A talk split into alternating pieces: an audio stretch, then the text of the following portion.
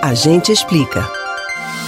Todo mundo sabe que realizar exames regularmente é muito importante para prevenir doenças. A mamografia é fundamental para o diagnóstico do câncer de mama, por exemplo. Mas, mesmo com todas as campanhas e informações disponíveis sobre o exame, muitas mulheres ainda têm dúvidas. A mamografia é um dos principais exames para detectar o câncer de mama e foi o único que mostrou redução de mortalidade desse tipo de doença. Uma dúvida muito comum é se o autoexame dispensa a mamografia. E não, não dispensa. O autoexame funciona apenas para guiar alguma dúvida diagnosticada, alteração palpável, um achado novo. O procedimento não é seguro para dizer que não existe alteração maligna. Por isso, a mamografia deve ser utilizada para encontrar esses achados assintomáticos. Geralmente não causa dor, mas algumas pacientes apresentam uma sensibilidade natural chamada de malstalgia.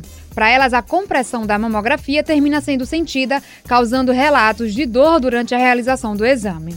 Além de câncer de mama, a mamografia identifica alterações benignas, como alterações após cirurgias, e avalia implantes mamários.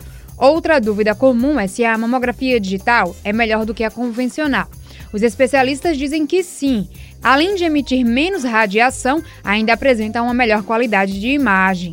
Para quem tem silicone, o exame é feito de maneira diferente. Nesses casos, a mamografia precisa de um pouco mais de imagens. Por isso, são oito radiografias, quatro de cada mama sendo quatro com a prótese e quatro com uma manobra com a técnica que afasta a prótese para cima e para trás, sendo possível radiografar apenas o tecido mamário. A recomendação atual é de que as mulheres a partir dos 40 anos que não apresentam fatores de risco façam a mamografia anualmente e a partir dos 35 anos para pacientes do grupo de risco. Vale lembrar que as grávidas não devem fazer mamografia, mas se você fez e não sabia da gravidez, pode ficar tranquila porque a radiação é mínima.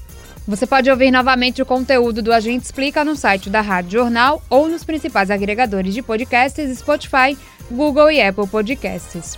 Camila Brandão para o Rádio Livre.